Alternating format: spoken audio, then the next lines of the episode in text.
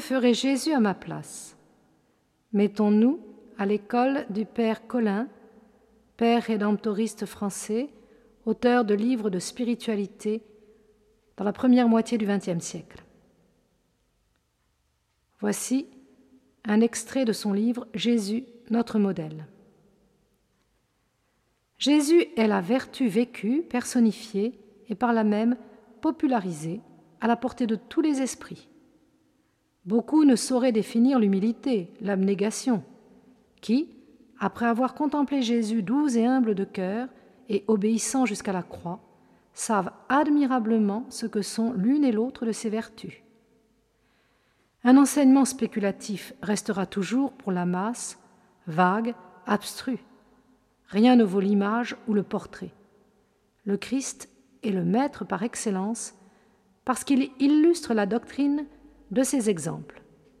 Avant d'instruire, il agit. De tous les livres de théologie ascétique et mystique, le plus profond, le plus simple, ne serait-ce pas le Christ? Si nous prenions la peine de l'étudier assidûment?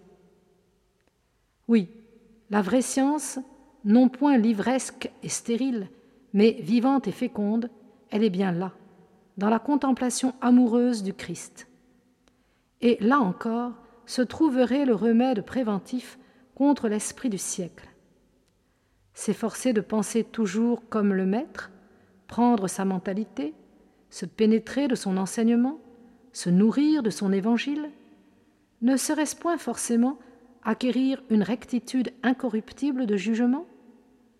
Aux maximes du monde, aux suggestions diaboliques, on pourrait dès lors opposer toujours, ainsi que Jésus tentait, la parole victorieuse de Dieu.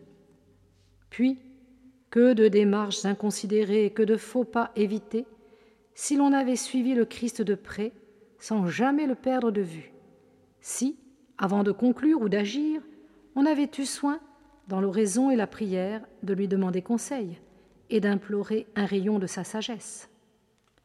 Quant à nos doutes de conduite, qui mieux que le Christ saurait les lever Il suffirait de se poser la question À ma place, qu'aurait dit et fait notre Seigneur? Pour qu'aussitôt jaillisse, comme un trait de lumière, la réponse certaine et apaisante C'est vous, mon Dieu, qui avez illuminé mes ténèbres. Il n'est pas jusqu'aux enfants qui ne trouve en cette imitation le secret d'être sage. Au père d'Alzon, la mère Eugénie, fondatrice de l'Assomption, écrivait Nous avons une petite fille de quatre ans depuis quelques mois.